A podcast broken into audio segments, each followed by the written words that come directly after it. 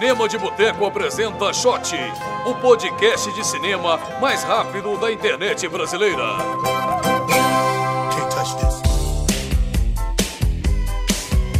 this.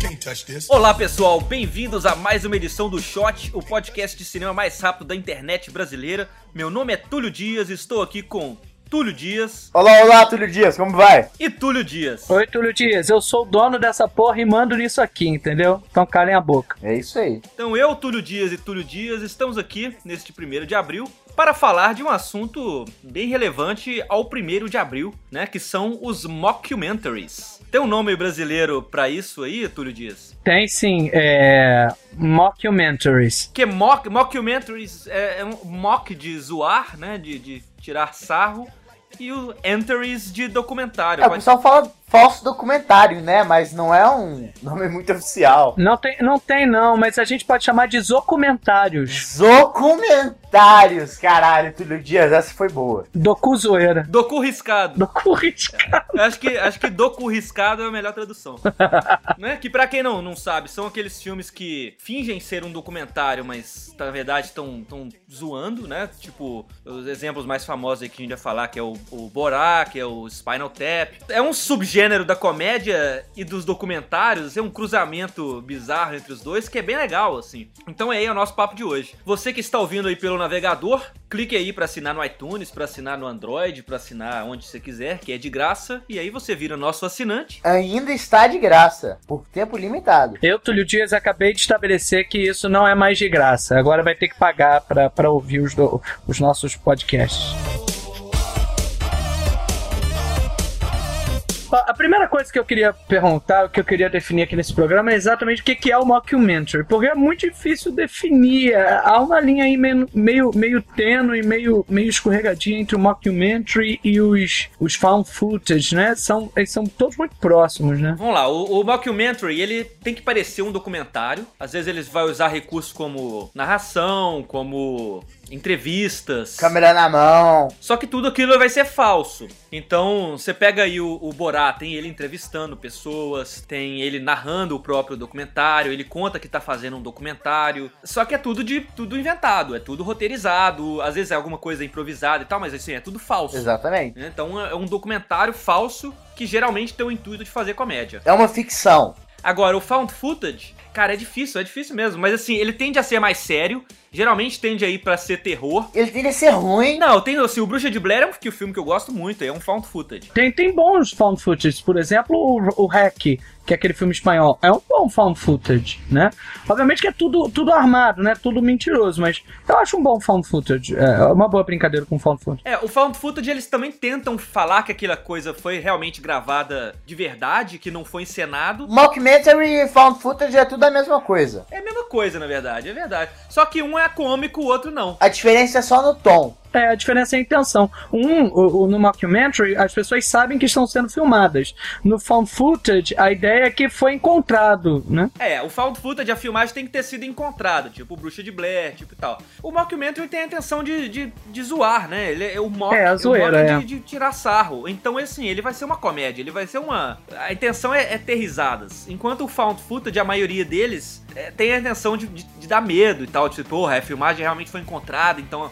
é- é- ele tenta legitimizar o terror colocando aquilo ali como uma coisa real. Então fala, porra, a bruxa de Blair existiu mesmo. Então aquilo você fala, ah, não é um, um- um filme qualquer de Alien que, que não existe. É uma coisa que realmente aconteceu. Então posso começar puxando uma dúvida aqui, já pra gente começar a brincar então em- com o sentido do mockumentary e do, e do found footage ou do documentário. Posso, posso puxar um filme que sempre me deixou em dúvida? Pode. Eu queria falar do, de um filme chamado Exit Through the Gift Shop. Agora parece que já tem um nome em português, parece que já foi lançado. Saia pela loja de souvenirs. É, souvenirs é ótimo. Souvenirs. Saia pela loja de souvenirs. Sério? Esse é o. Eles chamaram assim? o- É, saia pela loja de souvenirs. Que é um filme do Banksy, né? Dirigido pelo Banksy. O Banksy, pra quem não sabe, o Banksy é um street artist, né? Um artista de rua é, de Londres. O cara ele já fez é, exposições é, no mundo inteiro, já pintou a arte dele pelo mundo inteiro. O cara é foda. É, o cara é fantástico. Até na faixa de Gaza ele já fez uma. E tem uma galera que questiona se ele é real ou não. Tem uma galera que acha que Banksy pode ser um grupo de pessoas. Um grupo de pessoas, é. Ele, ele- ninguém conhece a identidade dele. Então, assim, eu acho isso muito sinistro, assim. As aparições do Banks e tal. No Exit Through the Gift Shop, só pra, gente, só pra eu discutir isso aqui. Há uma dúvida se ele é um mockumentary ou se ele é um documentário mesmo, né? Sim, Ele ganhou prêmio em Sundance e tal. foi pro Oscar. Ele, ele é um filme muito bom, até porque ele, ele, ele fica muito tempo inteiro no limiar, né? Do mockumentary e do, e do documentário, né? Pois é, ele, ele concorreu a- ao Oscar de melhor documentário, mas todo mundo discute. O Banksy diz que ele é real, mas todo mundo discute. Ninguém nunca conheceu aquele cara que é. É, quem é esse cara? Ah, exato. Bom, pra quem não viu o filme aí, né? O filme começa como o próprio Banksy diz ali, né? Ele, o Banksy aparece sempre com a voz distorcida e no escuro, né? Só a silhueta. E aí ele fala assim, ó. Esse filme é o que acontece quando uma pessoa tentou, tenta fazer um filme sobre mim. Mas ela é mais interessante do que eu. E a pessoa é mais interessante do que eu, então eu resolvi fazer um filme sobre ela. e essa outra pessoa é um, é um cara, é um francês malucão, que hoje atende pelo nome de Mr. Brainwash, que filmava tudo, né? Ele filmava é, a, a família, ele ganhou uma filmadora e fi- ficava filmando tudo que acontecia dentro da casa. Ele era tipo o Big Brother ambulante, assim, o tempo inteiro filmando o pessoal, a pessoa escovava o dente, ele entrava no banheiro, filmava a pessoa escovando o dente. E aí ele teve contato com um primo dele, que era um artista de rua, que fazia grafites, fazia artes De rua mesmo, é. de rua mesmo, né? Ele colocava lá o, o Space Invader, os bonequinhos do Space Invader na, na cidade. E aí ele começou a seguir esse cara, começou a seguir outras pessoas de, de, né, de, de, de arte de rua. Começou a filmar e ele era o único cara que tinha material filmado dessas pessoas. E até que entrou em contato com o Banksy e ficou amigo do Banksy. Porque o único cara que ele não tinha filmagem era o Banksy. Era o Banksy. E assim, eu não quero continuar falando do filme porque é super interessante o que acontece depois. E, e é, é tipo um spoiler se você não tiver visto o filme. É verdade. Mas, tipo, cara, é muito, muito legal o filme. Realmente passa essa dúvida se essa história realmente aconteceu. Né? Muita coisa ali realmente aconteceu. Não tem como você ter Negado. É, não, é, tem. forj- forjado aquelas Forjado, coisas ali. é. Então, por isso. Mas eles podem ter criado esse Mr. Brainwash, saca? E ter feito aquela exposição. Exatamente. Então, é, é, é, assim, as coisas que estão ali aconteceram, mas foram planejadas ou não? Essa é aí que fica a dúvida. Cara, esse filme é sensacional, cara. É sensacional. E eu acho que esse filme ele, ele atinge a genialidade justamente pelo fato da gente não saber se é um documentário ou se é um mockumentary. É, exatamente. Exatamente. Por isso que eu já comecei com ele. Toca a vinheta. Vinheta! Vinheta! Ô, Rafael, ativa essa vinheta. Vamos voltar lá no início dos mockumentaries. Assim, dá pra falar até que o Orson Welles fez um, um mockumentary no rádio, né? com- falando lá a Guerra, dos, Mundos, como se, fosse, como se fosse realidade e tal. Bem lembrado. Mas, tipo, assim, eu acho que nos anos 60 tem alguns exemplos, assim, tem a estreia do, do Woody, Woody Allen no Allen. cinema, o primeiro filme que ele dirigiu, que é o, Saltante bem trapalhão, que é muito bom. É, apesar do título. assim, é o Take the Money and Run, né? Pega, pega a grana e corre. E, e corre. Pega a grana e pica a mula. Devia ser assim a tradução. Essa é, do, essa é do SBT. E ele conta a história de um assaltante muito trapalhão, né? Que é o Woody Allen. Oh, E assim, é- obviamente ele não, te- ele não tenta brincar com a ideia de que aquilo ali pode ser realidade, porque todo mundo, mesmo na época ali, sabia que era o Woody Allen, que não era. Né, a intenção não é fazer o espectador acreditar que aquilo aconteceu mesmo, mas ele usa a estrutura do documentário com, com narração, com coisa assim, pra contar a história do, do- daquele pé de chinelo que é um assaltante lá que, que faz uma, uma arma na prisão, assim, com, com sabão, é, aí pra, uma arma falsa e vai assaltar a pessoa, tá chovendo, o sabão derrete. Derrete. assim? É, é bem divertido o filme, é uma estreia muito boa do Allen. E não é o único que ele teve, né? Ele teve também o, o Zelig, que ele fez mais pra frente na carreira. Também esse estilo de documentário, ele faz o, o Zelig lá, que é um cara que... Como é que, como é que, como é que explica o Zelig? Ele se adapta às pessoas que É, o, estão em volta o dele. contexto. Exatamente, é. Então se ele tá com, com um monte de gordo, ele ele, fica vira gordo. Ele fica, Quando ele tá com os asiáticos, ele vira asiático. Mas assim, ele pega essa ideia absurda, assim, e faz um filme interessante na, na- na coisa assim, o cara quer, o cara quer pertencer, saca? Então, tipo, é muito bizarro, é bizarro explicar isso, mas. O Eu acho legal quando ele passa pelo tratamento e ele vira um intolerante. Intolerante. O cara fala, não, eu acho que é isso. Não, não, é isso. E ele dá um murro no, no outro cara. Aí fica, puta que pariu. O que eu gosto disso é que o, na verdade esses filmes acabam ajudando a criar uma linguagem muito própria do Woody Allen, né? Se a gente parar para pensar. Os outros filmes dele, eles tendem a ter algum, algum tom de, de mockumentary, seja quebrando a quarta parede, ou seja, com o personagem falando diretamente com o espectador, ou então até mesmo, até mesmo na, na maneira que a narrativa funciona, né? Sei lá, com a Rosa Púrpura do Cairo. Ele gosta muito da metalinguagem, né? Toda... Ele gosta, ele gosta. Sim. Isso marca a linguagem dele, né? Essa, essa aproximação com o mockumentary marca a linguagem do Diário. Eu acho isso muito legal. Tem o Poucas e Boas também, com o Champagne, que... Poucas e Boas. Que é como se fosse a história real ali de um, de um músico, só que também é, não é uma história real. É, tem aquele celebridade do, dele também, né? Uh, também brinca um pouco com essa linguagem do, do documentário, né? É, o Annie Hall, ele brinca com a ligagem o tempo inteiro. Nossa. O Annie Hall, Não, o Annie Hall exatamente. começa e acaba com ele falando com a tela, né? É verdade. Como se fosse meio um stand-up ali, como se fosse meio um documentário também, né? Um- Ele estivesse simplesmente ali falando ele e o Woody Allen, né? Ele não é ele o personagem do filme. Então tem, realmente tem essa pegada bastante. né? E ele, ele, é- ele, é- ele é bem. é, é, eu acho bem legal como isso marca a própria carreira do, do Alien. Eu acho isso bem legal, bem bacana. Toca a vinheta. Vinheta! Vinheta! Ô, Rafael, ótima essa vinheta.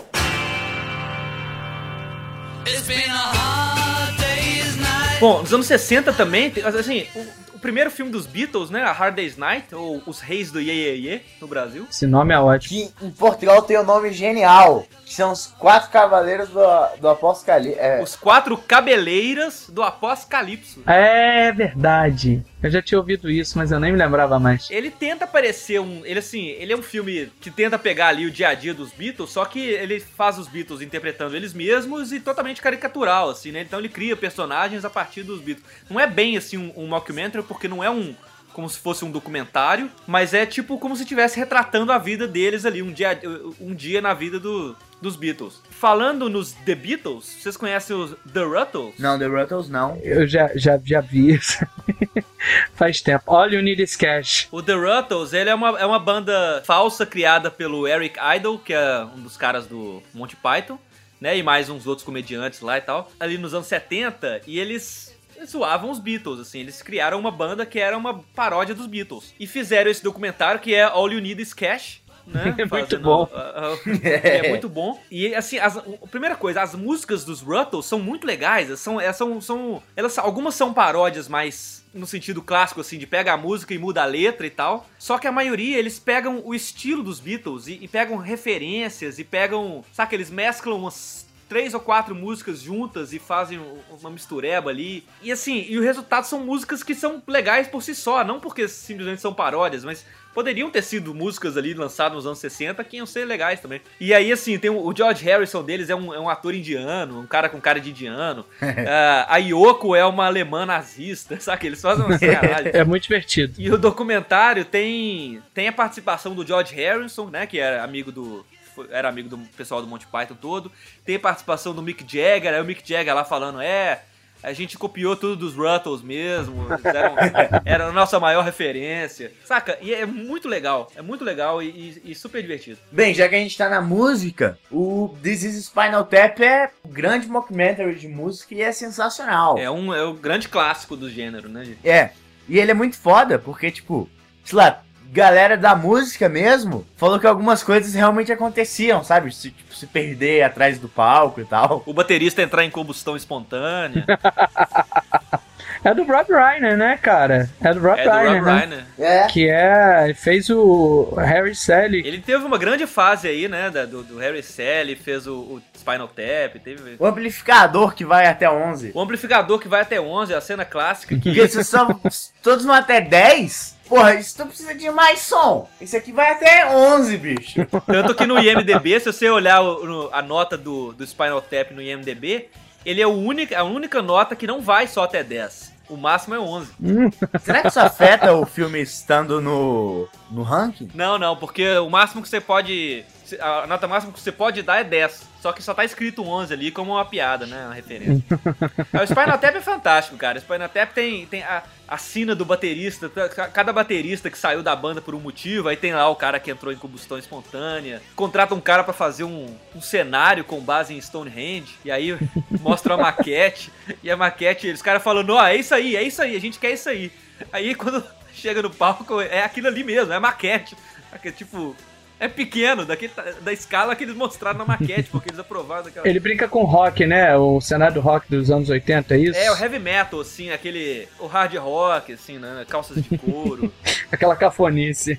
A versão brasileira é o Massacration, né? ah, é, o Massacration é. Toca a vinheta. Vinheta. Vinheta! Ô, Rafael, ativa essa vinheta.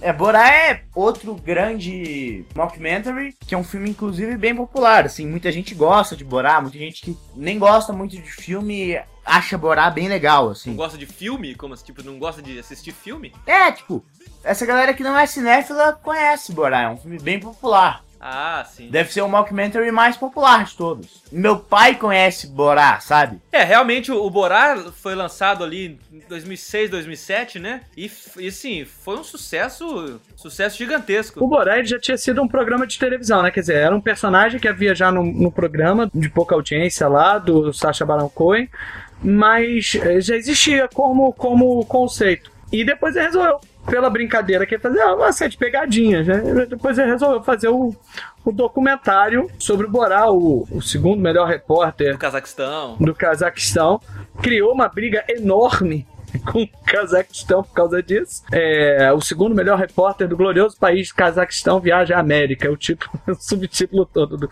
E é um filme engraçadíssimo, O engraçadíssimo. hino, cara. O hino, ele cantando o hino. A irmã dele. O filme é fantástico, cara. Eu, eu acho que é uma cena melhor que a outra. E, e se você vê os extras também, tem um milhão de cenas engraçadas que foram cortadas também por questão de, de, Tempo, né? de tempo e tal. Tipo, ele no, tem uma cena cortada que é ele no supermercado perguntando assim: What is this? Aí o cara fala, isso é manteiga.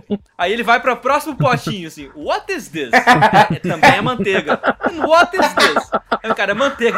E vai a fileira inteira só nisso. Eu gosto, eu adoro a introdução em que ele fala: This is my sister. She's number four prostitute in all Kazakhstan. Não, é o que ele dá. Ele tasca um beijão na mulher e fala: Essa é minha irmã. Pô, Exatamente. O filme é fantástico. Ele cantando o hino do Cazaquistão na melodia do hino americano.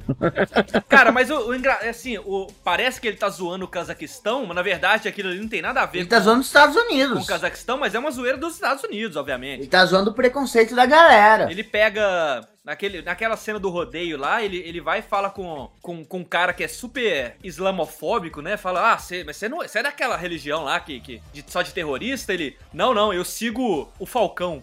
E ele faz a. a- tipo assim, meu Deus é o Falcão. Aí o cara fala, ah, não, beleza. Tipo, não, tudo bem. O aí filme é um tá mas a grande sacada do filme é que isso é real, né? Tipo, a galera é real. as pessoas acham que estão sendo entrevistadas por realmente por um repórter do Cazaquistão, né? E, e não estão. Estão mostrando ali o que, que aquelas pessoas estão realmente pensando. E, e a grande maioria é, é só coisa absurda. Sim, é muito errado, cara. Aí depois ele surge com mais dois mockumentaries, né? O Bruno, que eu acho bem É deplorável, bem fraco, né?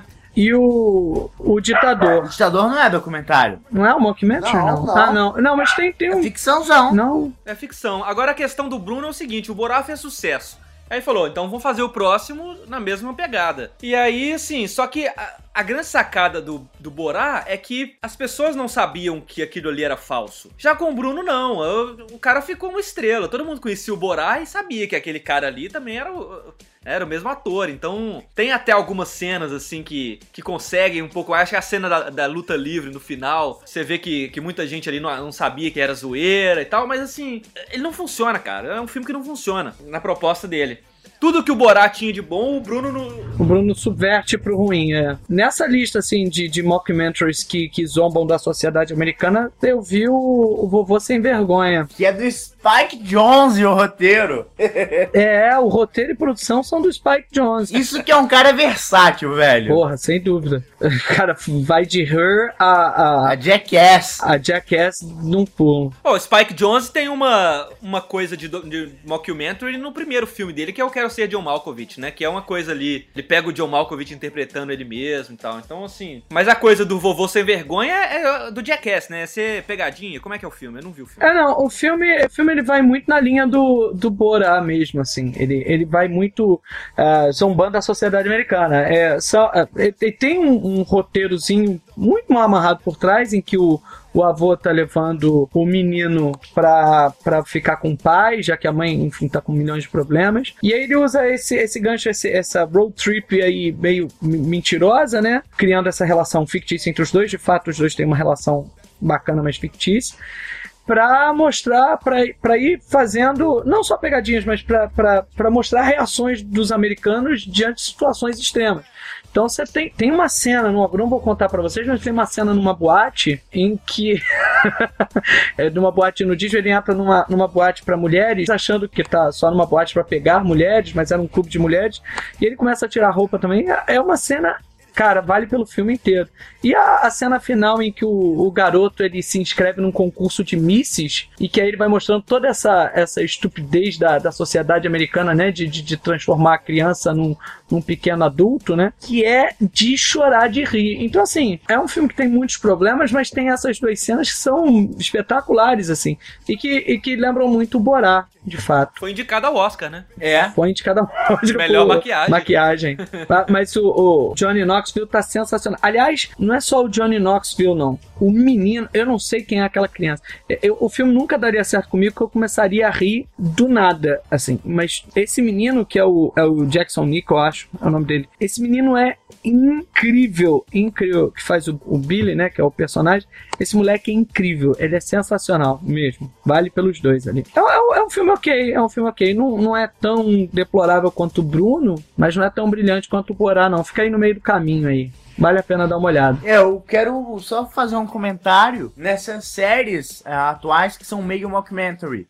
Tem Parks and Recreation e o próprio The Office, que são, The Office. são bem interessantes. É verdade, o The Office é muito bom, né? Lançou aí, catapultou os- o Carrel, o Steven Carrel aí para pro estrelato. Eu confesso que eu tô, tô terminando de ver só agora. Eu peguei em DVD e tô vendo o finalzinho no, na Netflix. É, é impressionante como o Carrel carregava a série nas costas, assim, nas costas. Não, ele é muito bom, A cara. série continua boa, mas. Eu não, eu não vi sem ele, eu só vi. É, Eu já, já passei da parte que ele foi embora, mas. Eu tô assistindo ainda, eu tô na segunda, terceira temporada, sei lá.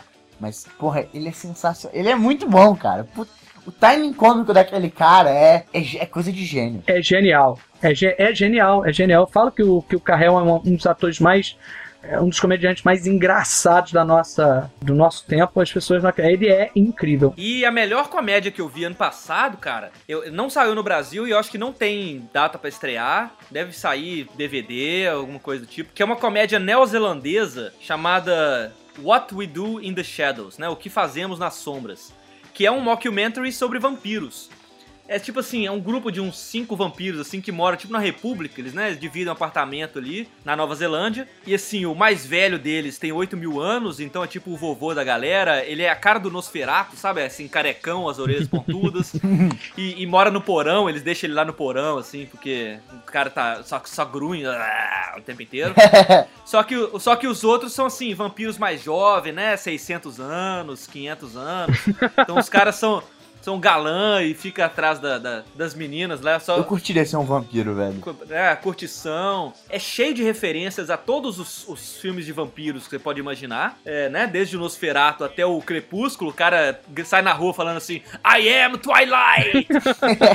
você conhece Crepúsculo? Eu sou Crepúsculo. É, é o vampiro mais novo, assim, ele ainda tá se exibindo, saca? Ele Como, como vampiro. Ele, ele, ele gosta de ficar voando em público e fazendo coisas que não é bem vista na sociedade dos vampiros, porque eles querem ser, né, ficar escondidos e tal. E aí tem lobisomem no meio. Cara, é muito, muito foda. É, Eu gostei muito desse filme. What We Do in the Shadows, né? É, What We Do in the Shadows. Então é isso, esse foi o nosso podcast de 1 de abril. É, muito obrigado, Túlio Dias, pela sua participação. Muito obrigado. Obrigado, Túlio. Peraí, com que Túlio você falou? E é isso aí, o, o Shot é publicado às todas as quartas-feiras, aqui no Cinema de Boteco. E é isso aí. E é isso aí. Até semana que vem. E um abraço a todos. E um abraço pra Maria Goretti. Ô, Goré. Um beijo do Túlio. Beijo do Túlio. Beijo do Túlio. É.